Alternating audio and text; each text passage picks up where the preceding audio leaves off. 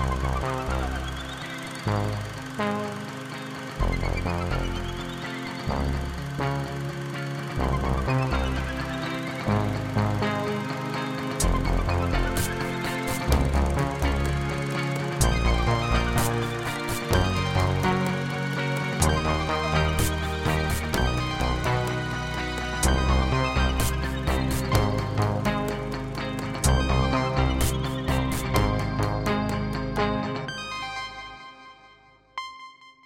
Bonjour, euh, chères auditrices et auditeurs. Bienvenue dans la balado-diffusion de Cinébule, un rendez-vous mensuel pour les cinéphiles de tout poil et de tout euh. Euh, mon nom est Zoé Prota. Je serai votre animatrice pour la prochaine heure au contenu 100% 7e art. C'est un troisième euh, rendez-vous pour la balado Cinébule, donc euh, rendez-vous de novembre. Euh, la grande période des festivals touche un peu à sa fin et les grosses sorties de fin d'année se préparent également. Donc en attendant la saison des palmarès, nous vous avons préparé une édition où on va parler de sorties en salle, de films très attendus. On va aussi parler de remake et ou hommage et ou réinterprétation. Et enfin, on va parler aussi d'art contemporain et d'installations immersives aux confins du 7e art. Donc, je dis on parce qu'évidemment, je ne suis pas seule. Je suis accompagnée de quatre collègues aujourd'hui, journalistes de Cinébule. Donc, on a tout d'abord Marie-Claude Mirandette. Bonjour Marie-Claude. Bonjour. Luc Laporte-Rainville. Bonjour Luc. Bonjour. On a Frédéric Bouchard avec nous. Bonjour. Et enfin, euh, Jean-Philippe Gravel. Salut. Bonjour. Donc, une tablée bien pleine pour parler de cinéma aujourd'hui. Je vous fais à l'instant le sommaire de l'émission. Premier sujet, donc je vous parlais de sorties en salle de films très attendus. Donc, euh, je parlais de The House That Jack Built de Lars von Trier qui nous arrive à Montréal après sa présentation au Festival de Cannes en mai dernier. Donc, c'est un film évidemment qui a provoqué euh, son lot de controverses pour des raisons euh, très variées qui concernent autant l'œuvre elle-même que le réalisateur lui-même, réalisateur que je qualifierais d'infamous. Il n'y a pas vraiment de traduction en française pour ce mot que j'aime vraiment beaucoup. Donc, euh, Lars von Trier, il est infamous. Et euh, The House that Jack Build va prendre l'affiche très brièvement, euh, deux soirs, 27-28 novembre au cinéma du Parc. Mais après, il sera disponible en vidéo sur demande dès le 14 décembre pour tout le monde. Donc, on va en discuter avec Jean-Philippe Gravel dans quelques instants. Et ensuite, deuxième sujet. Suspiria de Dario Argento, classique culte des années 60, euh, œuvre emblématique euh, d'un genre qui suscite les passions, le giallo. Donc, le film a tout, tout récemment pardon, fait l'objet d'un remake euh, signé Luca Guadagnino? Guadagnino? Guadagnino. Guadagnino. Donc, réalisateur qui avait carrément touché le jackpot l'année dernière à la même date, plus ou moins, avec euh, Call Me By Your Name. Mais est-ce vraiment un remake? Ça serait sûrement trop simple que ce ne soit qu'un seul remake. Donc, on va en débattre en compagnie de Frédéric Bouchard et Luc Laporte-Rainville, nos deux spécialistes de cinéma de genre ici présents. Et finalement, euh, Marie-Claude Mirandette se joindra à moi pour plonger dans la passionnante Explo installation euh, Manifesto de euh, Julian Roosevelt, actuellement au Musée d'art contemporain, et ce jusqu'au 20 janvier 2019. Une expo qui a quand même beaucoup à voir avec le cinéma, ne serait-ce que par sa vedette, la sublime Kate Blanchett. Donc, voici nos trois sujets pour cette balado cinébule du mois de novembre. Merci d'être à l'écoute. C'est parti.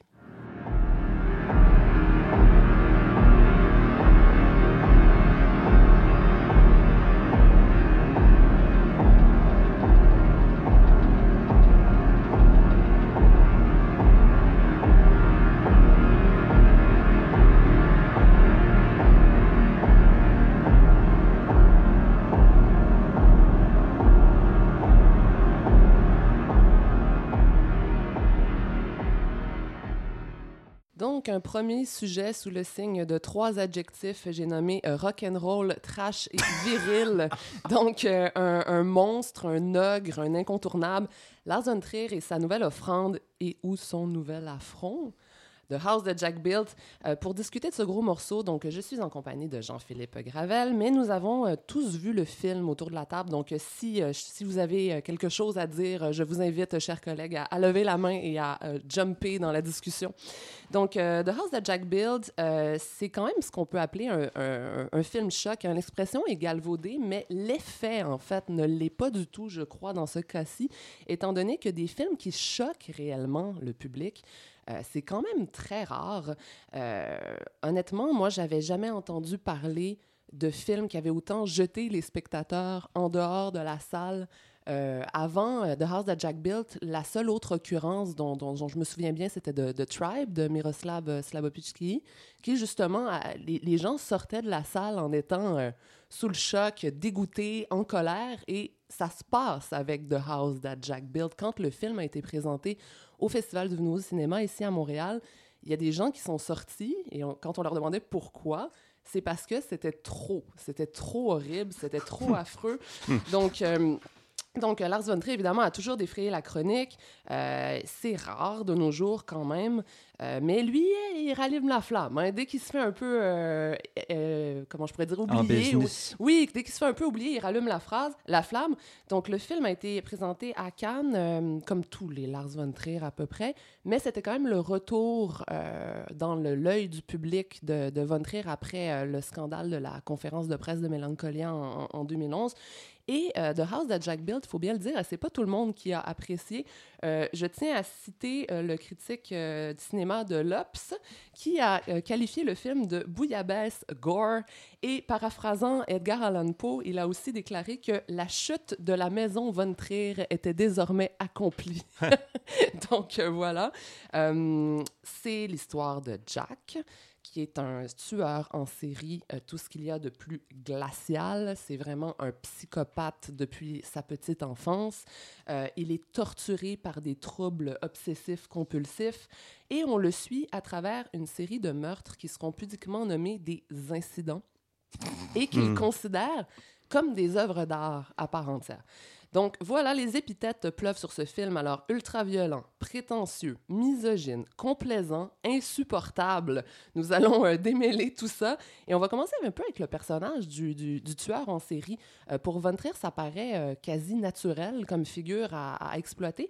Et, et d'ailleurs, c'était déjà le sujet de son premier, tout premier film, Element of Crime, en 1984. Ah, c'est vrai. Donc, comment, comment il traite cet archétype du cinéma, le tueur en série?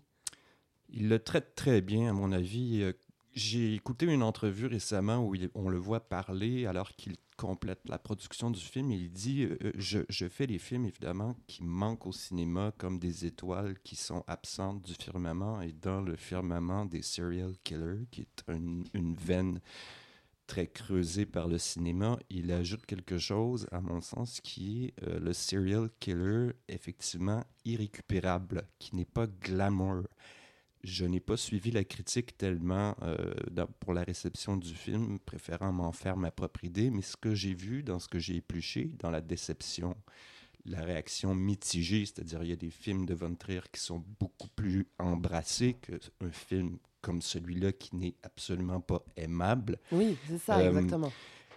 C'est la pointe de déception euh, qui revient souvent de trouver qu'on ne peut pas s'identifier à lui. Mm-hmm, Et mm-hmm on ressort à ce moment-là, évidemment, j'ai repensé à l'Orange Mécanique, Alex Delarge, qui nous parle, qui, bon, qui, qui est cultivé, qui, a comme une espèce de... extrêmement séduisant. Oui, qui a une joie de vivre, tu sais, puis bon, on a de l'empathie pour lui, même si c'est quand même un, salaud. Un sadique, oui. Un sadique, un violeur, tout ça. Euh, je pense à euh, Hannibal Lecter qui nous regarde droit dans les yeux et qui évidemment est très attirant parce qu'on se dit ben là si je te donne ma main à manger, tu vas-tu me dire quelque chose sur mon traumatisme oedipien, euh, tu vas-tu me révéler quelque chose sur moi? Alors que là ici Jack, il est complètement opaque. Complètement opaque, oui. Il est, euh, il est cultivé, il a des attributs euh, de serial killer cinématographique, surtout chez Von Trier. Hein. le discours de l'auto-justification est très présent. Ah oui, on va en parler, euh, c'est sûr que ça s'en vient dans, ah oui. dans quelques instants. depuis Nymphomaniac aussi, alors ça a quelque chose en même temps, selon moi, d'un débouché naturel chez Lars Von Trier d'éventuellement faire un film sur un, tel personnage, de le faire avec autant de, de de confrontation. Euh, mais à mon sens, euh, moi, je ne me reconnais pas dans euh, l'outrage. Je, je, reconnais plutôt un humour extrêmement noir, extrêmement assumé. Puis je suis assez content parce que le cinéma du parc, euh, qui va projeter le film quatre fois, bon, euh, mardi et mercredi prochain, le présente comme une comédie dramatique. Et Oh! c'est tout à fait ça, oui. C'est- ça sur euh, Oui. la description officielle. Oui, dans la catégorie du genre, c'est une comédie dramatique. Et Wow. ouais, c'est très bien, c'est très bien. C'est comme ça qu'il faut le prendre, je crois. Comme on a dit, le, le- le tueur en série, d'abord, ça commence évidemment la mauvaise foi. Bon, moi j'adore ça de toute façon. Euh, les cinq incidents euh, commencent avec euh, Uma Thurman qui est en détresse, qui est en panne sur la route, et voilà Jack qui la ramasse dans sa camionnette rouge, puis elle commence tout de suite à débiter. Tu as de l'air d'un serial killer, t'as- t'as- avec ta camionnette Oui. rouge, tu as vraiment de l'air d'un Mais serial en même killer. temps, t'as pas l'air d'un serial killer parce que si t'étais un vrai serial killer, tu- m'aurais pas dit ça, tu m'aurais pas, tu, tu m'aurais pas amené au garage, t'aurais pas fait attention qu'on soit vus ensemble.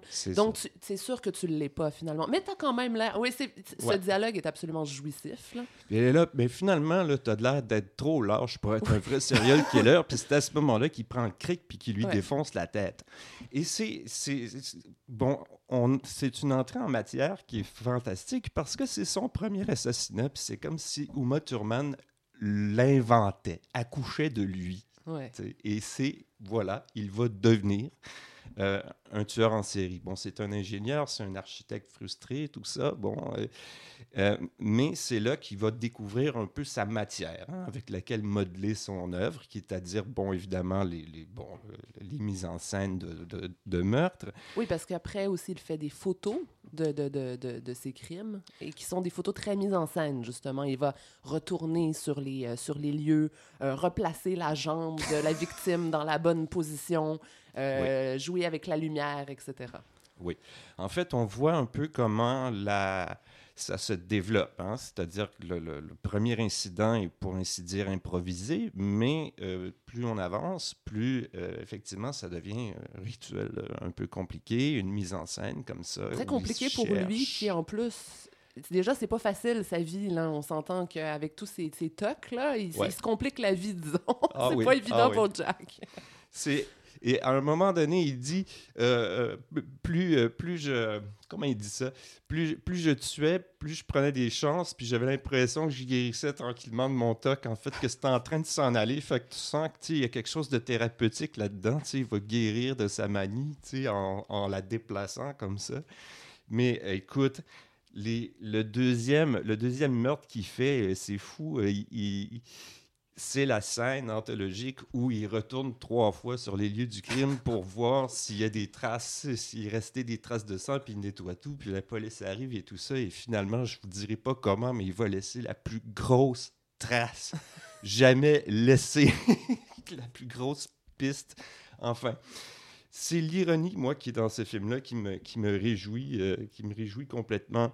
Euh, et en même temps, évidemment, Von Trier va, va réfléchir à son œuvre, va un peu s'auto-justifier, Oui. il va parler de Hitler et tout ça. Oui, oui, oui. Il va développer une réflexion sur, évidemment, l'art. Euh, dans les films de Kubrick, justement, dans l'Orange Mécanique et dans d'autres, on a aussi cette espèce de parallélisme entre les réalisations euh, de la culture humaine et en même temps la barbarie. hein. Et c'est une espèce de friction indifférente entre les deux.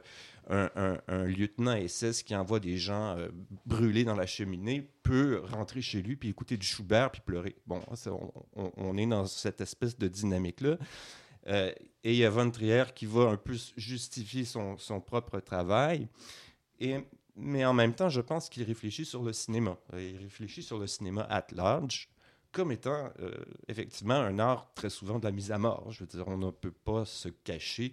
Oui, Ah, j'allais- ben con- continue, je vais parler après. on peut pas se cacher le fait euh, que euh, au cinéma, ben, le cinéma a un rapport à la mort et il a un imaginaire développé qui est repris dans, les, dans, Mhm. dans le film. Il faut regarder, même si les gens veulent se cacher les yeux, il faut regarder par exemple la troisième scène qui est celle de la famille. Euh, C'est absolument terrible. oui, mais oui, c'est terrible, c'est vrai. Mais est-ce que, bon, on a remarqué que le premier enfant qui tombe tombe exactement comme tombe le personnage principal de la règle du jeu de Renoir et que le deuxième se fait tirer une balle dans la tête comme Kennedy dans le film de Zapruder? Il y a une reprise comme ça Ouais. de motifs un peu subliminal qui tend un miroir sur, effectivement, peut-être euh, un siècle de, de, de mort au cinéma. Au cinéma, oui. Et voilà. Luc? Moi, j'allais juste dire, euh, c'est pas seulement une mise en abîme du cinéma ou une réflexion sur le cinéma, c'est, moi, je dirais plus que c'est encore en plus large, c'est une réflexion sur l'art en général. Oui. Oui. Sur le concept de l'art qui peut être considéré comme amoral, finalement, qui n'a pas, qui a- qui a- qui a pas à avoir à. Qui a pas à se poser des questions de moralité. C'est un peu ça que je voyais dans le film euh, et je trouvais ça très audacieux de sa part. Ça m'a fait un peu penser au, euh, à ce que disait Jodorowsky euh, euh, dans un entretien, à savoir que l'art n'est pas éthique, il est esthétique. Mhm. Donc, je trouvais ça intéressant qu'il s'en aille dans cette, dans cette mouvance-là, Von Trier, puis qui, qui, qui ose jusqu'à aller euh, mettre des toiles, mettons, de, Oui. de Gauguin, entre autres, qui, qui fait une référence à la jeune euh, demoiselle de 13 ans avec qui il, était compagne. Parce que la toile en question, c'est euh, c'était la, seconde version des femmes de Tahiti qu'on voit dans le film. Puis, juste, on le voit rapidement, mais ça vient tout enrichir le discours quand même, je trouve. Mais la, la, le traitement euh, de, la, de la violence qui est extrême, il faut bien dire, dans le film, justement en, en le passant par le canal de l'art et de la culture, le justifiant par ça, euh, c'est vraiment clairement, je crois, le, le- le point le plus original et, et- et riche du film.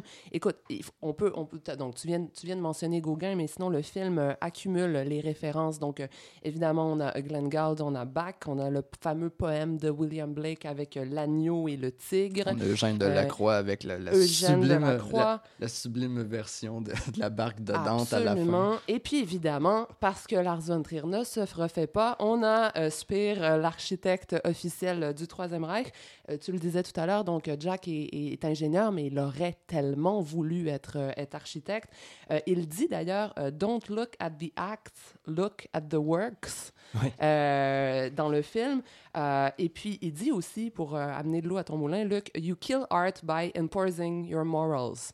Ça, c'est ce qu'il dit à son confesseur, parce qu'on n'a pas parlé de la structure narrative, mais c'est un film euh, Mm. en confession. En fait, c'est une structure qui fait penser un peu à Nymphomaniac, dans Oui, la mesure que exactement. c'est- c'est ju- c'est justement comme une longue confession, le film. Oui. Et ah, c'est un retour en arrière. On voit les cinq incidents majeurs du, du, euh, du tueur en série. Mais on retrouve vraiment la, la vision très, très euh, Nietzschéenne de, de, de Von Trier dans ce film-là. Je, c'est, en tout cas, je, je, je, je relisais Crépuscule des idoles euh, avant de venir euh, ici, puis j'ai pris une citation en... Juste ici, avant de venir, tu Ben relisais. Crépuscule des idoles. Non, mais hier, disons. On jase, là. Oui. Mais il y a une citation qui m'avait fasciné en Crépuscule des idoles. Je vais vous la partager parce que je trouve que ça fonctionne tellement bien avec le cinéma de Von Trier. C'est comment peut-on se compromettre aujourd'hui? En agissant avec conséquence, en allant en ligne droite, en disant des choses qui n'est pas un double ou un quintuple sens, en étant vrai. J'ai grand peur que l'homme moderne ne soit tout simplement trop douillet pour un certain nombre de vices. Je trouve, non, mais je trouve que ça représente tellement bien le cinéma de Von Trier dans sa provocation, dans le fait que, oui, c'est une provocation, mais en même temps, il cherche une certaine authenticité là-dedans. Il veut, Oui. il veut vraiment frapper fort et montrer qui il est lui-même, même dans sa part d'ombre. Je trouve qu'il arrive en ce moment à peut-être la période la plus intéressante de sa, de sa carrière, de son œuvre. Actuellement, pour moi, c'est euh, Nymphomaniac et euh, The House That Jack Built, les deux de ces films qui remportent le plus mon adhésion inconditionnelle. Euh, C'est-à-dire Inconditionnel. Oui. Euh, C'est-à-dire qu'avant, il y a toujours eu quelque chose. Il y a- J'ai toujours senti une manipulation qui n'était pas très honnête. Mais moi, c'est vraiment toujours ce qui m'a profondément dérangé, moi, Ouais. avec Lars von Trier, c'est son côté euh, manipulateur euh, euh, dans Dancer in the Dark, la Oui. façon d'aller chercher le, l'alarme, l'extrême, euh, l'extrême tristesse du spectateur en, en accumulant. Et ça, ça, m'a toujours beaucoup, beaucoup. comme- euh, C'est désagréable. On, on est. C'est euh, comme tu dis, c'est comme on se sent un peu abusé. Oui, Et- complètement. Étrangement, euh, avec l'espèce de tendance confessionnelle qu'il est en train de prendre, et digressive comme ça, où tu sais que j'ai écrit quelque part, où le cinéma d'exploitation rencontre le cinéma Oui. d'essai, Oui. euh, et une représentation de la pensée en marche, euh, de quelqu'un qui va s'assumer, donc qui va parler en son nom, en dehors des cadres prédéfinis, euh, par exemple de la psychiatrie ou des choses comme ça, mais qui va comme s'auto-engendrer, même si ça peut être un monstre, il y a quelque chose, je trouve, qui est tout à fait carte sur table, euh, qui, qui dépasse l'idée de euh, euh, honnête, malhonnête, euh, imposture, provocation. Mais son je- honnêteté, par contre, peut vraiment, euh, comment dire, aller au jusqu'au boutisme, puis ça peut vraiment, vraiment être gratuit par moment, je trouve. Ben, Ouais, je- film- on va, on va y revenir vraiment- après. On Mais va y revenir parce après. que- parce Frédéric, qu'on a parlé de manipulation. C'est Oui. juste, moi, je me pose la question est-ce qu'ils manipulent moins Pensons aux pauvres spectateurs là, qui ont été choqués par le film. Est-ce qu'ils ne sont pas eux aussi manipulés vers cette espèce de, de sensation d'être- butés par le film? C'est une question que je lance. Ben, comme m- ça, ouais. moi, je pense, moi, je pense qu'ils nous manipulent encore. Encore, là, exactement. clairement. oui, oui. Moi, je pense qu'ils nous manipulent encore pour nous dégoûter. Je pense que c'est comme un gros doigt d'honneur aussi, quelque part. Là. Il y a vraiment une posture, quand même. Oui, il y a des outrages aux valeurs, euh, Oui. aux valeurs admises, bien sûr. La famille, bon, on ne peut pas faire ça. Il tue des femmes. euh, Bon, il y a, il y a- il y a toute une. C'est très un côté insolent, de- de- quand même. Absolument. Voilà. Euh, mais qui est assumé en même temps et qui, comme je reviens à l'image de l'étoile manquante au firmament, je sais pas, on est dans une ère de, de rectitude politique extrêmement sensible. Et lui, il est là, et puis, euh, non, non, moi, on va révéler l'envers de ça. On va montrer, on va présenter un miroir inversé de, de, de ce qui, justement, fait tiquer les gens. Et avec un côté jouissif, justement, à cause de tout l'humour noir. Oui, Absolument. Et puis que les gens sortent de la salle, ben tant mieux, comme, comme on dit, Dieu reconnaîtra les siens. Je veux dire, euh, c'est- ça. ben, vous pouvez toujours vent- sortir, vous êtes libre de sortir. Je pense que les gens qui sont allés manifester contre Slav, puis qui l'ont fait interdire, puis ici et ça, ben là, maintenant, il y a quelque chose dans ce film-là qui dit, ben non, sortez. Vous êtes libre euh, de rester ou de partir. Et c'est comme ça. C'est ça, la liberté artistique. Bon, et je peux pas m'empêcher peut-être simplement de lui en vouloir, justement, de, faire, de, de s'adonner à la pratique, n'est-ce pas, de... euh, comment je peux dire, de, de faire des connotations négatives avec des choses qui sont belles, comme toutes les références avec la peinture, avec la culture et tout ça, Mhm. de faire cohabiter ça avec ce personnage monstrueux. Bien sûr, c'est quelque chose qu'on a déjà vu au cinéma et tout ça, et que là, tu sais, on n'entendra plus jamais la musique de Glenn Gould de la même façon. hein. Euh, tu sais, maintenant, ça va être... Ça va Comme Beethoven dans Clockwork Orange. Oui, ou, ben, en fait, Hannibal Lecter aime bien Glenn Gould aussi. Hein, La musique de- classique, c'est vraiment euh, la bande-son officielle des, euh, des, des serial killers. Ouais, Ouais. c'est ça. Ils aiment beaucoup la grande musique. Eh. Mais là, la- l'accumulation là, de toutes ces citations euh, artistiques élevées et puis euh, euh, la pourriture comme processus pour créer de l'art, toute cette glose à propos des icônes et tout ça. Vous n'avez pas c'est- trouvé ça un peu ennuyeux quand Ben, même? Mais non, moi, c'est, moi, c'est pas que j'ai trouvé ça ennuyeux, c'est, c'est que euh, quand il commence à parler de chef-d'œuvre, puis il commence à parler de, d'images iconiques, il commence à se citer lui-même. J'ai, j'ai vraiment trouvé qu'il atteignait un sommet de fatuité. Là. Oui, C'était, oui, mais c'est ça. c'était vraiment trop là, pour moi. J'ai un petit peu décroché à partir de là. Mm. Je dois avouer, là, ça. Puis une autre chose qui m'a un petit peu, qui, ben, qui m'a un peu agacé, mais en même temps, je sais très bien qu'il le fait consciemment parce qu'il a toujours été taxé de misogyne. C'est que toutes les victimes dans ce film-là, et même le Virgi- Verge, qui est en fait Virgile, le personnage euh, joué par Bruno Gantz, Bon, Le tu viens divulgacher quelque chose. ben non, Mais oui. ben non. Continue, continue. Continue.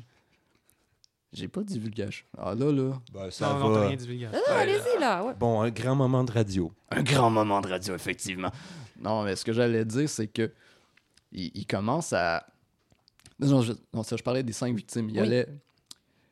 Je reprends le- Misogyne. En C'est fait, il le dit. Il, il se Non. justifie de lui-même parce que les- le personnage, on leur, Oui. on, leur, on leur dit, mais vous ne tuez que des femmes stupides. Oui, ben c'est ça, j'allais en venir à ça. Mais c'est ça, j'allais en venir à ça parce que tous les personnages, c'est- triste à dire, mais toutes les femmes dans ce film-là sont des connasses. Ça n'a Ouais. aucun sens, là. Ça en devient agaçant. Mais en même temps, la- je comprends la posture parce que comme il se fait souvent traiter misogyne, on dirait que c'est dit tiens, je vais en rajouter une couche pour vous écœurer un petit peu.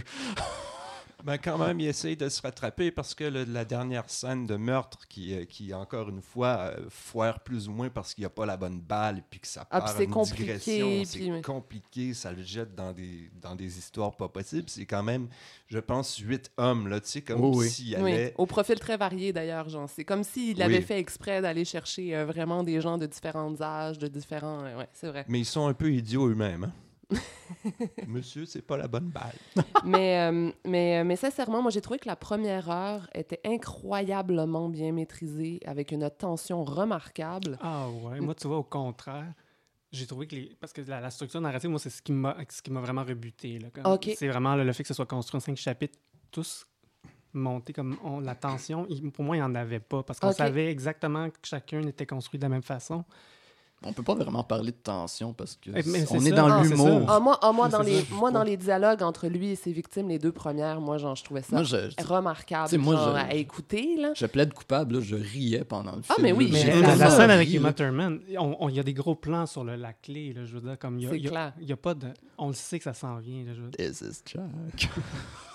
Ben, c'est ça. Disons que l'ironie se situe à un autre plan que celui, effectivement, de la progression narrative. Je crois pas que c'est nécessairement une question de progression narrative. C'est peut-être plus l'élément, le, le sable, le, grain de sable qui se met dans l'engrenage. Moi, c'est de voir comment le grain de sable va se mettre dans l'engrenage de ce personnage au toc, n'est-ce pas, qui va un peu gâcher ses plans. Donc, malgré le fait que Lars est un incorrigible prétentieux, euh, on lui donne tout notre cœur. C'est ça, Jean-Philippe? Ben, avec un peu de réserve, Un petit mais peu quand euh, même. je lui donne toute ma tête, disons. tu lui donnes toute ta tête. Une bonne partie. ouais. En même temps, euh, je sais pas pour conclure. euh, Oui, bien sûr. Parce que je trouve. En 3-4 jours après avoir vu le film, Mm. je me suis mis à penser à un livre que j'avais lu cette année qui s'appelle Introduction à la méthodologie de Gilbert Durand, qui parle beaucoup des, euh, des sociétés, trop extra- tu sais, les sociétés qui deviennent extrêmement raffinées, qui ont un certain système très complexe et qui, euh, comment dire, euh, atteint un certain niveau de perfection. Puis moi, ça, ça, c'est drôle parce que Durand, il dit souvent les sociétés qui, euh, qui sont trop raffinées aspirent plus ou moins consciemment à la régression et à la barbarie. Et Mm. Je trouvais. Là, je, je repensais à ce passage-là dans le livre, puis là, je regarde, je, je repensais aux images dans le film, je me dis, mon Dieu, Von Trier, on dirait que volontairement, il a, il a décidé de prendre la piste de la régression totale. d'aller vraiment à fond dans la barbarie en utilisant un personnage de tueur en série. Il faut voir ce qui va se passer. Évidemment, qu'est-ce qu'ils vont inventer après? Euh, ça. Je, je- je ne révélerai pas la fin du film, mais... euh, J'allais j'allais aller là-dessus, euh, ouais. on, on a- on- mettons qu'on arrive au fond et puis que son guide lui dit euh, Je voulais juste te montrer ça, c'est le fond, mais en fait, toi, t'es es à quelques étages au-dessus. Euh, t'es- pas, pas encore dans le fond. Euh, mais pour euh, conclure, juste Ouais. une petite note euh, pour dire que l'histoire, comme celle de Nymphomaniac, a été euh, coécrite avec une euh, Yenle Halund qui est la collaboratrice de Von Trier, c'est ça, depuis Nymphomaniac, et apparemment que Von Trier doit, ces deux derniers films doivent beaucoup à cette femme co-scénariste. Bon, ben excellent. Bon, ben super. The House that Jack Built, euh, disponible pour tous euh, bientôt.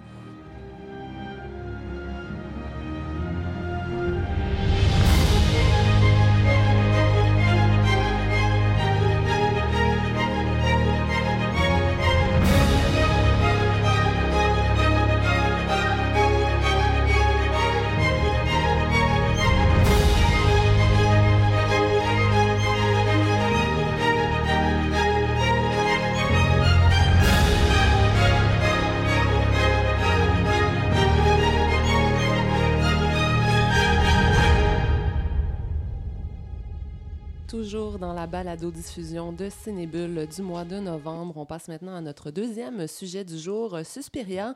Donc, euh, 1978 euh, version euh, Dario Argento et 2018 euh, version Luca Guadagnino.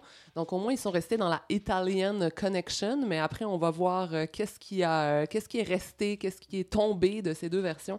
Donc, euh, je le passe tout de suite le micro à Luc Laporte-Trainville qui va nous présenter, en fait, le premier film. La Bonjour. version Oui. de 1978, 77, 77, 78. ouais. C'est 77 en fait. C'est le film d'Argento était un était en fait un point tournant dans, dans son parcours artistique euh, dans la mesure qu'au départ il travaillait beaucoup sur le giallo, c'est-à-dire euh, le, le thriller policier euh, type Old Unit qui mettait en scène des scènes de, de meurtre extrêmement violentes qui tournent qui, qui lorgnaient vers le gore et qui était inspiré entre autres par ce qu'on appelle le giallo le les romans de gare euh, jaunes parce que giallo en italien ça veut Oui. dire jaune. Oui. C'est La, la Pulp Fiction, Ouais. en fait. Ouais. Je pensais que ça voulait dire gant, moi. Tu Ah. comprends pourquoi. Ah, je sais pas pourquoi. Les plans de Peut-être parce qu'il y a gants beaucoup de gants de cuir puis des lames blanches. Ouais. Mais, mais c'est ça pour dire que le film, euh, en 77, le film d'Argento, est un point tournant parce qu'il va faire une incursion pure et dure dans le fantastique cette fois-ci. Il va, la- laisser, to- il va laisser tomber Le- côté policier, ouais. enquête policière pour vraiment prendre à bras le corps ce qui allait être euh, ce qui fait de mieux, en fait, le, le- le- le côté fantastique, abstrait, avec des scénarios qui, malgré leurs invraisemblances, fonctionnent parce qu'on est dans une logique onirique, on est dans une logique euh, cauchemardesque. Donc, euh, juste pour commencer, je vais simplement donner la prémisse du Oui, film. tout à fait. Euh, c'est en fait l'histoire de Susie Bannion, qui est une jeune états-unienne qui va se rendre à Fribourg en Allemagne pour euh, aller étudier dans une école de danse, qui est une école prestigieuse de ballet en fait. Puis au fil de son séjour, elle va découvrir que les gens qui dirigent cet établissement-là sont en fait des, des, des personnes qui sont fans, qui sont fanatiques, qui, qui ont une, une espèce d'adoration pour l'occultisme. Elle va même découvrir que la directrice de l'établissement est une sorcière. Oui, c'est ça, c'est carrément des sorcières. euh, Donc, Voilà. euh, ce qui est intéressant euh, au niveau du scénario, qu'on parle pas souvent, je trouve, mais qu'on on en a déjà parlé, mais c'est que le point, de base, la base du scénario, euh, on peut la retrouver dans un essai qui date du 19e siècle, écrit en 1845, si je ne m'abuse, oui, euh, qui s'intitule Suspiria de Profundis, qui est écrit, euh, ça a été écrit par Thomas de Quincy, en fait. Et c'est dans ce- ce- cet essai-là que Argento va puiser le concept des trois mères, parce que Suspiria va être le premier film d'une trilogie. Et euh, donc, euh, je trouvais ça intéressant qu'on le mentionne, parce que je trouve qu'on le mentionne pas assez souvent. On, on parle beaucoup de- du visuel, de la musique, Mhm. mais on parle pas beaucoup de, je trouve, de, de, le- le l'ancrage fondement, scénaristique. Parce que c'est ça, ça vient de Thomas de Quincy. Puis il parle, le- le- il va prendre ça, c'est les trois mères. Euh, La première, c'est Mère des soupirs, Mater Suspiriarum. Ça, c'est dans le film euh, Suspiria. Après, dans Inferno, qui a, selon moi, euh, ben, j'en parlerai pas trop, mais selon moi, est le point d'orgue dans, dans- dans son parcours artistique. Inferno, c'est la mère euh, des. C'est Mater. euh, Lacrimarum. Merci. Désolé pour mon latin. Et euh, après, il va, va faire le film beaucoup plus tard, en 2007, euh, le ratage ultime que- qu'est Mother of Thieves avec Mater Lacrimarum. La- non, Mater Tenebarum. Pardon, mon latin est vraiment exceptionnel. Bref, aussi, euh, il faut mentionner que oui, il y a ce, ce- ce point d'ancrage-là au niveau scénaristique, mais aussi euh, un grand apport qui a été apporté par Daria Nicolodi, qui était sa copine à l'époque. Elle, elle a apporté davantage le côté conte de fées dans le film, parce qu'à la base, c'était vraiment de présenter une espèce de conte de fées, mais avec des scènes d'épouvante euh, uh-huh. assez violentes. Et elle, elle s'est beaucoup inspirée, entre autres, de Blanche-Neige pour le personnage principal, qui est de Susie Bannion. Et euh, c'est très compréhensible. On, on va parler euh, en détail des personnages, euh, des personnages féminins euh, du, film. Euh, donc, euh, le, le- le film de Argento a, a connu euh, tout récemment, donc, un, est-ce un remake, est-ce un hommage, est-ce une réinterprétation? Euh, par euh, Luca Guadagnino, qui est vraiment un, un réalisateur que j'arrive pas vraiment à situer. Il a une drôle de filmographie, euh, ce gars-là. Euh, c'est- c'est- c'est- c'est- il est pas évident à suivre. C'est pas la première fois qu'il réalise un remake, d'ailleurs. Il a fait le remake de la oui, piscine. exactement. A Bigger Splash, un remake de la piscine de Jacques Deray. Donc, euh, Frédéric, euh, Oui. parle-nous un peu du, du Suspiria version 2018. Oui, ben, il a demandé à deux. Première chose, c'est qu'il a demandé à deux de ses actrices, ben, ouais, disons fétiches, qui sont quand même assez à l'aise avec son univers. Dakota Johnson, Tilda Swinton. Les deux, euh, les deux étaient dans Biggest Splash. Tilda Swinton était dans I'm Love, de prendre part au film. Euh, L'action euh, ouais, c'est ça, on, on Au passe. niveau de- du récit, euh, Ouais, ben le récit change pas vraiment. C'est encore Suzy qui arrive à l'école de danse prestigieuse. On passe à Berlin-Ouest dans ce, dans ce film-là. L'autre chose, c'est qu'il y a une- toute une trame narrative avec le personnage qui s'appelle Joseph Klemperer qui a été ajouté. C'est une espèce de psychothérapeute. C'est le psychothérapeute. Au début, il nous est introduit comme le psychothérapeute d'une des, des jeunes filles qui va à l'école de danse, euh, Patricia, son nom. Puis elle, va mystérieusement disparaître. Puis, dans le fond, c'est ça. euh, Suzy va la remplacer à l'école. Puis rapidement, bon, elle va devenir, elle va se démarquer, elle va être sélectionnée. Puis, je pense la principale différence avec le récit de la version de Guadagnino, c'est qu'on accorde une grande importance aux sorcières. On pénètre vraiment dans Mhm. l'univers des sorcières, ce qui n'était pas le cas dans le film original. Non, le film original, vraiment, c'est vraiment juste à la fin, Ben, quand on elle, elle vraiment- trouve on le vraiment- fameux oui, ça. couloir Oui, oui, de l'occultisme. Les personnages sont là, elles évoluent, mais on est vraiment avec Suzy et Oui. les autres victimes. Puis il y a une là, autre chose sont- aussi, oui. c'est qu'il y a- une grande place, je trouve, qui est faite à la danse, contrairement Tout au à film fait. Ah, ben oui, d'Argento. ben Tout à justement, fait, ben, c'est oui, sûr qu'on oui, on oui, va oui. parler de la danse, c'est clair. Oui, oui, mais c'est ça, c'est que. euh, On peut parler de la danse. Oui, mais oui, tout à Ben, fait. par tout exemple, à ben, fait. c'est clairement une. Pour moi, c'est clairement à la fois le- la question du sacrifice, et du, du rituel qui est lié à la danse, mais aussi toute la dimension sexuelle qui est complètement absente de l'héroïne aussi dans, euh, dans, dans la version d'Argento. On joue beaucoup aussi avec euh, l'héroïne. Là, au début, on, euh, Suzy, de la version euh, que Dakota Johnson en fait, c'est une héroïne très pure, très. euh, gen- Elle aime très ça jouer ça, hein, Dakota Johnson. Mais là, tout, mais tout le long du film, c'est ça, c'est qu'on on assiste à ça, on assiste à l'espèce de progression-là qui passe par le corps jusqu'à la révélation finale. On en reparlera. On reparlera de la fin. On en C'est reparlera les de la autres, fin. euh, c'est d'autres personnages autour d'elle qui s'inquiètent pour elle, mais en fait, ce qu'il y a de particulier dans ce- Oui. cette version-là du conte de fées, euh, qui, qui est beaucoup plus que ça, c'est qu'elle arrive là euh, en disant J'ai toujours voulu être ici. Oui. Oui, même, oui. même dans les flashbacks, on le voit, elle est attirée par Berlin d'emblée. Oui. Et quand on l'écoute, quand elle a dansé, elle dit J'avais l'impression de faire l'amour avec le plancher. Hein? Ouais. Ça, des, des choses comme ça. Donc, on va dans un- une ligne droite, hein, vraiment. Elle, elle suit son chemin euh, dans cette direction. Et alors que, par exemple, dans la première, la version d'Argento, on a une fille perdue euh, dans un couvent de sorcières qui s'enfuit. hein. Oui, et comme, qui et détruit comme, le couvent, et et qui comme détruit beaucoup de films des années 70 mystérieux comme ça, elle, elle, elle, elle s'échappe, elle met le feu, mais en fait, il n'y a aucun épilogue, on ne sait pas du tout ce qui lui arrive. Moi, j'adore ça, je trouve ça Oui. extraordinaire, à quel point ils n'avaient pas besoin à l'époque de mettre un point final à leur, à leur histoire. C'est- Je trouve ça jouissif. Mm. Mais donc, c'est bon, c'est un remake. Euh, le remake, normalement, pendant très longtemps, a eu très, très mauvaise presse.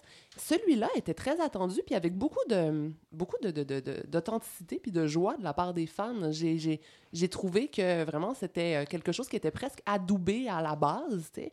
Donc, euh, qu'est-ce que vous en pensez? Qu'est-ce que tu en penses, Frédéric, du, du, du, du remake? Comment, euh, comment il l'a traité? Ben, Avec un film culte, ben, moi, je pense que, ben, pour répondre à ta première question, je Oui. pense que le- le- le- l'engouement était justifié au fait qu'on sait que Guadagnino est un cinéaste d'auteur, donc Oui. on savait qu'il allait amener ça. Il y a- dans les entrevues, il reconnaissait euh, Suspiria n'a pas besoin d'être euh, refait. Euh, il, il- il parlait d'un hommage plus que d'un remake, Mhm, donc il y avait vraiment mhm. une volonté de, de respect par rapport à l'œuvre originale. Puis je pense que c'est pour ça que les gens L'ont accueilli Exact- favorablement, exactement, oui, oui, ouais. oui. Moi, en fait, je le vois plus comme euh, une démarche de cinéaste maniériste. C'est qu'il prend, on dirait, les grands motifs d'un cinéaste du passé pour complètement les, les, les démolir, les phagocyter, Ah, puis fait, con- fait, reconstruire complètement autre chose Tout avec le film. C'est pour, moi, c'est même pas une- on n'est même plus dans la logique du remake. là.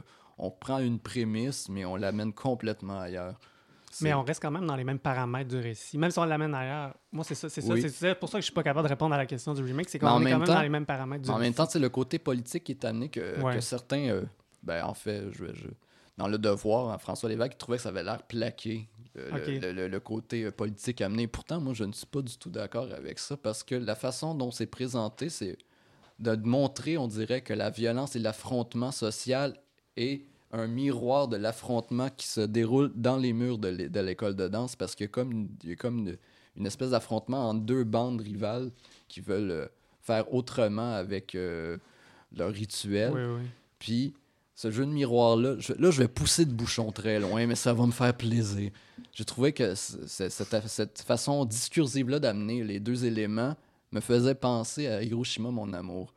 Non, mais, non, mais c'est dans le sens que on parle d'une histoire d'amour extrêmement tragique qui est mise en parallèle avec l'explosion de la bombe atomique à Hiroshima. Ici, on prend des, des éléments de, des années de plomb. On va même jusqu'à l'Holocauste euh. Dans les années 40, puis on met tout ça en parallèle avec ce qui se passe à l'intérieur de l'école pour créer une espèce de discours que j'ai trouvé fascinant. Il y a Mais- quelque chose, euh, parlant de la question du remake, dans- avec les éléments que tu apportes, euh, ce qui m'a surpris, euh, que je trouve qui est une proposition, déjà un point de départ créateur très intéressant, euh, même si le résultat peut être un peu inégal, c'est de euh, Gu- Guadagnino euh, fait un Suspiria qui essaye de prouver que Suspiria a une pertinence, qui peut parler du monde d'aujourd'hui ou du, du passé, de l'histoire, mettre Oui. ça dans la marmite. Alors que pour Dario Argento, c'est un jouet. Son film, c'est un, jouet. Ouais, c'est un délire esthétique. Oui, très ça. formaliste, très, euh, très esthétique, absolument. Alors qu'ici, voilà, on est chargé de références historiques, on, est, on, on est, on baigne dans, dans l'ambiance, effectivement, de, de Berlin de- de- des années de plomb, et en même temps, même, je dirais qu'il y a comme quelque chose qui est en train d'installer comme le mouvement MeToo dans le sous-sol du couvent des sorcières. Ah, Bon, ben ouais. justement, alors euh, Frédéric, il faut que tu nous parles des personnages féminins.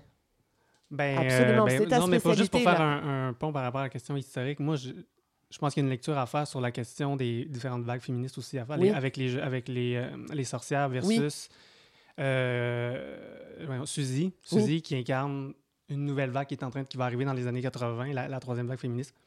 Fait que je pense qu'il y a ça aussi, mais, mais euh, pour la question des, des personnages féminins, moi, je veux dire, le, renver- le- le renversement à la fin, le fait qu'on sait que Suzy est ma, ma, ma, Mother Suspiriorum, Suspiriorum. Bienvenue dans mon monde Ouais, avec voilà, le ouais, latin. ça. Suspiriorum. Euh, ben, tu sais, moi, je- je- au début, j'étais rebuté parce qu'on on peut le voir quelque chose, des choses de négatif. C'est l'acceptation de son identité, le noir, les ténèbres.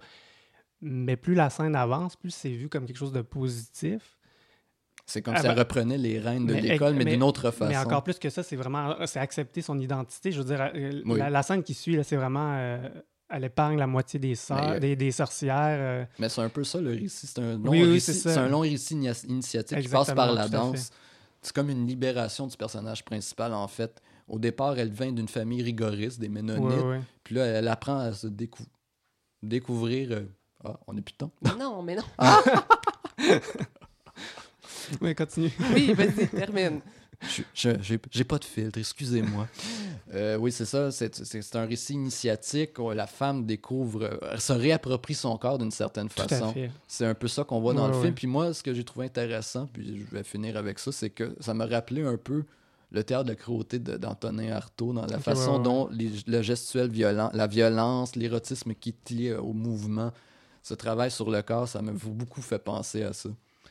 Ben, peut-être qu'on, avec cette discussion sur les deux versions de Suspiria, on a juste, euh, justement réhabilité le concept de remake à réinterprétation. D'un côté aussi parallèle, c'est une histoire souterraine. hein. C'est Mm. une histoire Ouais. souterraine qui se déroule en parallèle avec euh, les- le pauvre psychiatre qui est rescapé des camps de concentration, par exemple, qui a subi bon, toute l'histoire de, de- de l'Allemagne à côté de ça. C'est un très, très particulier mélange. J'ai très hâte de revoir ce film. Bon, ben super. Merci, messieurs.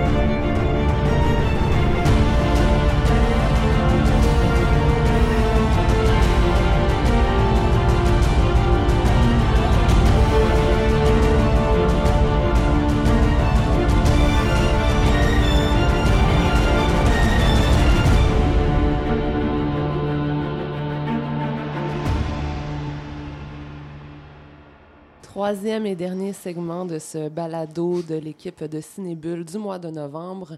On va faire un petit détour euh, par l'art contemporain. On va euh, quitter la stricte salle de cinéma euh, au sens propre pour se rendre avec, au musée, en fait, pour se rendre au musée avec Manifesto de Julian Rosefeld avec Marie-Claude Mirandette. Bonjour Marie-Claude. Bonjour. Donc, quelques mots sur cette œuvre euh, qui date de 2015, euh, qui a circulé énormément en Europe. Donc, on parle de la Tate Modern de Londres, ça a été également à Berlin et à Athènes.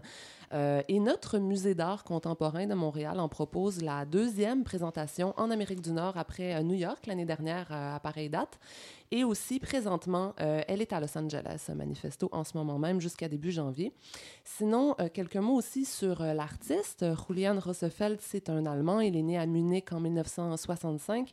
Il est diplômé euh, en architecture, tiens, pour faire un petit euh, renvoi à notre Jack de tantôt. Donc, c'est un architecte. Détail absolument divin pour moi, euh, Julian Rossefeld a été professeur invité à l'école du Bauhaus de Weimar au tournant des années 2010. Donc, beaucoup de petits cœurs ici. Euh, sinon, il se spécialise en installation vidéo très élaborée, très cinématographique, justement. Il a aussi réalisé des courts-métrages. Il a vraiment été exposé partout dans le monde. Et Manifesto, c'est une œuvre vraiment spéciale et unique. Euh, honnêtement, avant de m'y rendre moi-même, j'avais beau lire des tas de comptes rendus, mais j'arrivais absolument pas à me figurer le dispositif. Vraiment, ça ressemblait à quoi? C'est très complexe. Le contenu aussi est assez mystérieux. Donc, on va essayer d'abord de, décrire la chose. Donc, euh, je te laisse la parole, Marie-Claude. Alors, euh, en fait, c'est une installation filmique dans une salle, une grande salle du musée. Il y a euh, une petite salle, une petite d'introduction où il y a les textes de présentation et euh, les extraits de chacun des manifestes artistiques qui euh, ont inspiré l'artiste. Et il a fait, au fond, euh, 13, euh, 12 segments plus un prologue.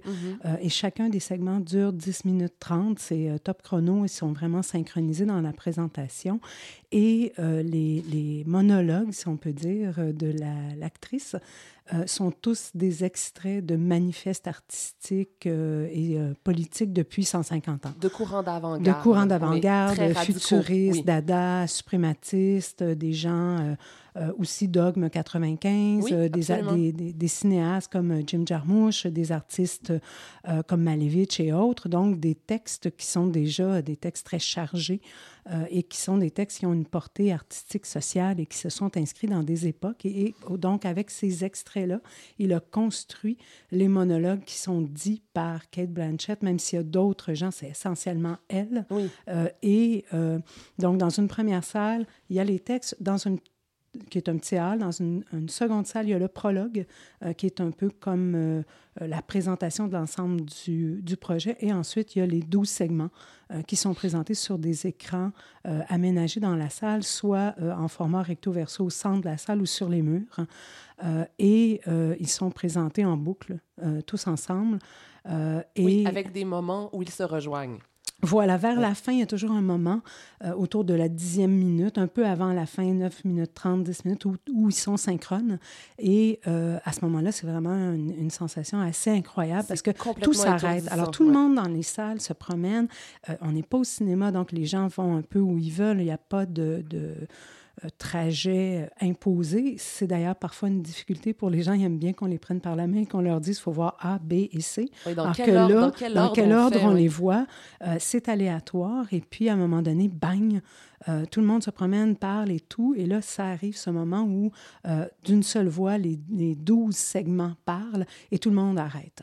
Ils et quand tu l'as vécu une fois, euh, tu as presque hâte à la prochaine. Et si tu fais toute l'expérience, tu vas le voir 12 fois. Ouais. Euh, et c'est assez, euh, c'est assez troublant comme, euh, comme expérience. Et donc, dans ces moments, tu as 12 Kate Blanchett Oui. euh, dans 12 styles visuels complètement différents. Accent aussi au niveau Accents vocal. différents. C'est vraiment une performance incroyable parce qu'en fait, on, on- va le dire, elle joue donc toutes sortes de rôles Ah oui. différents. De, de la punk rockeuse à la marionnettiste à la femme d'affaires euh, sans cœur et euh, sans âme. Il y a des, euh, des, des moments où elle est seule. Il y a des, je veux dire, des vidéos Oui. où elle est complètement seule à l'écran. Notamment le SDF. Absolument, elle joue un, un- itinérant qui Oui. se promène dans un décor absolument incroyable. oui, de- post- de- post-apocalyptique. Exactement. Donc, il y, en a où elle est toute seule et il y en a où elle est entourée de plein d'autres personnes. Elle joue une présentatrice télé dans le segment qui est très drôle parce qu'il faut. Il y en a, il y en a qui sont Oui. très intimes. Il y en a d'autres qui sont absolument hilarants. Oui. Et, euh, et donc, voilà, avec des coupes de cheveux, des perruques, des styles complètement différents. Et juste ça, c'est un régal pour les yeux. quoi. Mm. Absolument, absolument. Moi, je pensais jamais que je la verrais faire quelque chose de plus fort que euh, I Am Not There quand elle jouait Bob Dylan en multi. Et, et puis, Oui. bon, ben, je m'étais trompée. Et elle change Euh, même d'âge. hein. ah Je ben sais oui. pas si vous avez remarqué, oui. c'est fou à quel point euh, une, dans un segment, elle a l'air d'avoir la vingtaine et dans l'autre la soixantaine. Mhm. c'est Ouais. complètement ahurissant à regarder. Et il y a une espèce d'équilibre aussi entre l'effet général quand on rentre dans la salle de cacophonie, Oui. parce qu'on entend tous les segments en même temps, mais à partir du moment où on s'installe devant un écran, Oui, oui. il y a un, un petit banc au-dessus duquel il y a un, un haut-parleur euh, qui fait que tout à coup, tu n'entends que ce segment-là, mais que le reste fait une espèce de bruit de fond. oui. Et c'est Il y a d'autant... un effet bulle quand tu t'approches de chaque écran. Et quand, quand arrive justement la symbiose, c'est- c'est extrêmement déstabilisant. Tu as comme presque l'impression que quelqu'un t'a donné une claque sur la gueule parce que ça te sort d'un coup de ta bulle et tu peux être dans quelque chose qui est hyper émouvant. euh, ou très, très intello, mais à tuer quelqu'un. La, conservatrice d'art contemporain qui fait la présentation d'une exposition, c'est un summum de d'onanisme mental, culturel. C'est- Ça se peut pas. Et euh, tout à coup, bang, tu ressors de ça. C'est euh, assez déstabilisant. Et, le fait d'avoir justement cette liberté de se promener d'un segment à l'autre, de les regarder dans l'ordre qu'on veut, euh, c'est quelque chose qui, qui est très riche, mais en même temps qui est très exigeant. euh, pour, euh, pour le spectateur, visiteur, on ne sait plus comment se nommer. Euh, et en plus, l'idée de rester pendant euh, 12 segments de 10 minutes 30 debout dans un musée, parce que la plupart du temps, tu n'as pas selon l'affluence, tu n'as pas vraiment la chance de t'asseoir beaucoup. C'est physiquement éprouvant. Demandant, oui, c'est Et demandant. c'est aussi au niveau de la langue, parce qu'elle elle est dans des accents, dans des tonalités très différentes. Et le texte est en anglais. et C'est pas un texte qui a été pensé pour être euh, entendu. Ce sont des textes de manifeste et des textes qui ont été pensés pour être pour lus être lu, oui. pour être lus parce qu'ils ont une portée, un programme social, un programme politique. Et là, tout à coup, on te lance ça en anglais avec des accents incroyables. Et puis, euh, on peut acheter à la porte un petit, une petite traduction des textes en français. Mais là, qu'est-ce que tu fais euh, si tu es obligé de regarder, d'entendre et de lire en même temps euh, des ça, ça devient euh, complètement... Moi, ça m'a pris... ça m'a pris quatre fois. Oui, tu es retourné quatre Oui, fois. je suis retournée crois, par ouais. quatre fois et je l'avais déjà entrevu rapidement à New York en 2016. Euh, et euh, c'est peut-être le défaut le plus grand de la chose, l'exigence. Euh, mais en même temps, c'est comme tellement jouissif. Mais c'est et ludique en c'est- même temps. Oui, oui, oui. Puis il y a des segments qui sont très drôles, euh, notamment avec euh, la, la speakerine télé euh, et Qui le, nous le annonce- segment de Miss Météo. Oui, qui, nous annonce en fait euh, l'humanité, c'est fini, qu'il n'y a vraiment plus aucun espoir, que l'homme a, a atteint les, ses, ses- ses- ses sommets et que maintenant c'est juste la décadence qui nous attend, mais avec une espèce de, de, de, de, de- flegme et euh, de de superficialité. oui. En tout cas, c'est- c'est c'est très drôle. Donc, Et il y a des moments qui sont très émouvants. Je trouve que le, mo- le, le segment avec la marionnettiste oui. euh, qui, qui fait une marionnette et qu'au bout du compte, on se rend compte qu'elle se fait elle-même. Oui. Et il y a tout un, un- un discours sur justement l'artiste qui se fait dans le manifeste et dans la prise de parole, dans l'espace social. Il y a aussi que ces, mar- ces marionnettes ont toutes, sont toutes des personnages de révolutionnaires. et On Ouais. les retrouve comme ça à l'état de marionnettes. C'est une Ouais. des choses que, qui me frappe dans ce film. Malheureusement, je t'écoute et je trouve ça fascinant. Il faut que j'y aille. Finalement, j'ai étudié le contenu, j'ai étudié les textes, euh, mais euh, c'est l'œuvre Mais ça ne se... chez moi. Non, c'est ça, c'est qu'il faut, il faut l'avoir parce qu'en fait, je trouve que le regarder en ligne ou regarder parce qu'il existe aussi une version film. Oui, alors il y a une Oui. version Alors donc, film. ça impose une linéarité. Moi, je l'avais ouais. vu au cinéma du Parc. Euh, pour moi, c'est l'équivalent d'une partition musicale versus une performance en live ou de lire un texte de théâtre versus aller euh, au théâtre. C'est de l'art quel- vivant. Quel tu sais. ordre ils ont choisi pour le film? Écoute, c'est assez étonnant parce que le SDF y arrive à la fin. OK. Oh Alors que là. dans, ah, dans l'expo, il est au C'est début. le premier, oui, Ouais, effectivement. Mais Ouais. quel effet ça crée en salle versus. Moi, j'ai trouvé ça un, un peu ennuyant. Ok, ouais, c'est ça. Euh, je trouvais que c'était euh, un peu comme, euh, comme, comme ce que tu disais dans la structure tantôt de Lars von Trier. ok, ouais. Ça finissait par être lassant. Alors que là, dans ta liberté de, de découvrir les segments dans l'ordre que tu veux et de même d'en skipper un ou deux qui te tapent sur les nerfs, Ouais. euh, moi, j'ai regardé euh, genre cinq fois la marionnettiste puis Ouais, cinq ouais. fois la punk. Hmm. Parce qu'ils sont tous construits aussi de la même façon, les oui, segments, la oui. montée. Il y a- ouais, il ouais, y a c'est ça, quand- oui, pour ça, que ça puisse Ben oui, tout à arriver fait, oui, oui. À un moment donné, il y a une montée dramatique, ça, oui, ce qui fait que je trouvais que c'était moins pertinent et je le voyais vraiment plus comme un- une espèce de mémoire. Euh, la version euh, cinéma, euh, pour moi, elle est, elle est peu intéressante. Déjà, la version en ligne est mieux, mais tu n'as pas l'effet euh, du collectif. Mais on a le texte. Euh, C'est-à-dire que. C'est la- l'avantage de la chose, c'est que tu peux le lire. Mais c'est ça qui est Mm. bien, c'est qu'en fait, cette œuvre-là, c'est mieux d'aller la voir selon toutes ses incarnations, parce Ah qu'à oui. chaque fois, tu vas en retirer quelque chose de différent, puis ça montre à quel point c'est riche aussi. Sinon, à part la marionnettiste, quels sont les segments qui t'ont le plus touché? Moi, j'ai beaucoup aimé, c'est ça, la punk. Oui. Euh, j'ai trouvé que c'était... euh, et elle est délicieuse dans ce, comment elle arrive à se glisser dans, dans une, un personnage euh, qui, qui est très réactif à son environnement. J'ai trouvé que c'est quelque chose de vraiment euh, très, très riche. Et je trouvais aussi que euh, le segment avec cette espèce de, de femme d'affaires Mhm. euh, était euh, troublant de froideur et de... de, de... Make room for daring and violence. Ouais.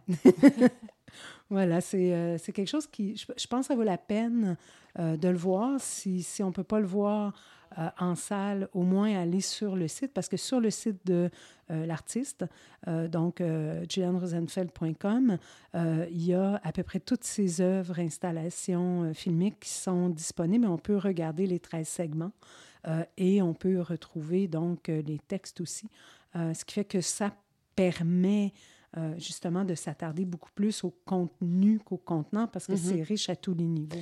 Mais le, mais le contenant est absolument stupéfiant. là. Justement, on parlait de, de design et d'architecture depuis tout à l'heure. Euh, comme ce sont souvent des manifestes, euh, justement, d'avant-garde, donc on parle beaucoup de, de, de manifestes ou d'écrits du tout début du 20e siècle. Il y en a Mhm. quand même beaucoup à ce moment-là. Euh, dans les films, on peut voir des décors, mais absolument stupéfiants.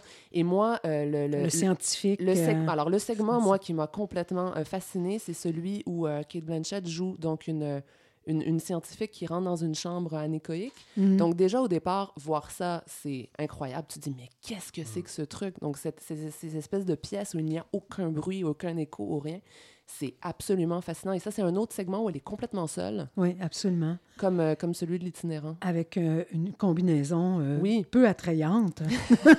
mais très fluo. Et, et donc, tu te pro- il y a aussi l'ouvrière qui travaille. oui, oui. ah, ça aussi, c'est visuellement Le professeur, la, ma- maîtresse d'école Ouais. qui est... Oui, il y, a, il y a- il y a plusieurs archétypes comme ça et qui nous montrent des aspects d'humanité, euh, mais avec ce, monologue euh, qui, qui, semble pas, quand on lit les textes et manifestes, ancré dans le réel et qui tout à coup s'ancre dans la réalité de scènes quotidiennes. Euh, c'est assez, comme tour de force, c'est assez, assez intéressant.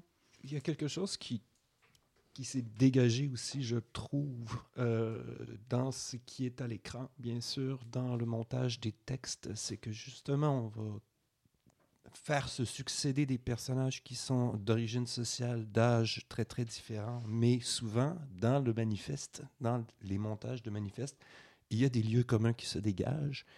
Très souvent, l'appel à la destruction. hein, en Oui, fait, ben, très, à la très souvent révolte, à la destruction, la à table, table rase, exactement. recommencer, partir de zéro et tout ça. Et ça, ça avait quelque chose un peu de...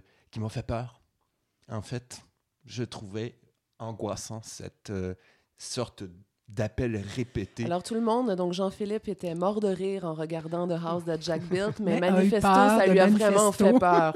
Donc, donc, choisissez votre camp, vous avez plusieurs Et j'aime beaucoup la professeure. Tu vois, la marionnettiste, ce n'est pas ça, c'est autre chose. Ça, c'est plus créatif. Oui. Et euh, la professeure que j'ai vue à la fin, euh, qui apprend aux enfants à dessiner et qui, où là, Mm. la table rase, c'est juste la- la- le, regard de l'enfance qui n'a pas de, de précédent et tout ça.